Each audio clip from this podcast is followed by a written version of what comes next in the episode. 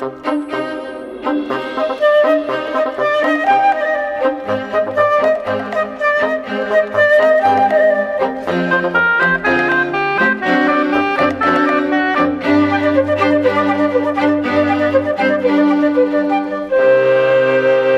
Na saúde, acredita-se que até certo ponto tudo é determinado por fatores biológicos, na base dos quais estão os genes. Ou seja, existe uma predisposição genética para determinadas doenças que pode ser influenciada por fatores ambientais, como o estilo de vida.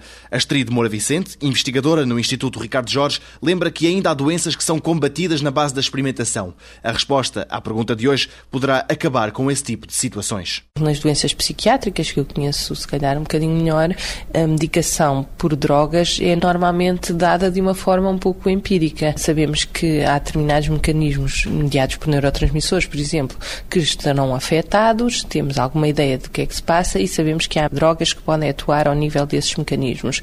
Mas a dosagem da droga, por exemplo, é bastante variável de paciente para paciente e até, em alguns casos, as drogas são muito eficientes, noutros não são nada eficientes e noutros os pacientes desenvolvem efeitos secundários que são eh, muitas vezes desagradáveis.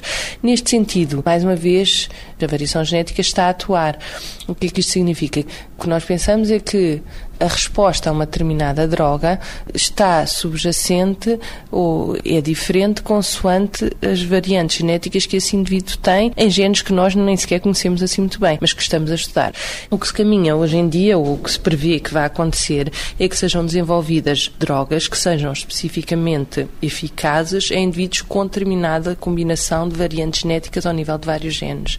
E, nesse caso, conhecer essas variantes genéticas vai ser muito importante eh, no contexto clínico, porque aí o médico poderá saber quais são os pacientes aos quais, para os quais a droga é eficiente, quais são os pacientes para os quais o que tem maior probabilidade de desenvolver efeitos secundários e quais são os pacientes que de facto não reagem à droga de todo as indústrias farmacêuticas estão muito interessadas nisto, não tenho dúvida, e acho que, que vai evoluir eh, para aí. Há algumas preocupações, porque no fundo vamos evoluir para a medicação eh, individualizada, não é?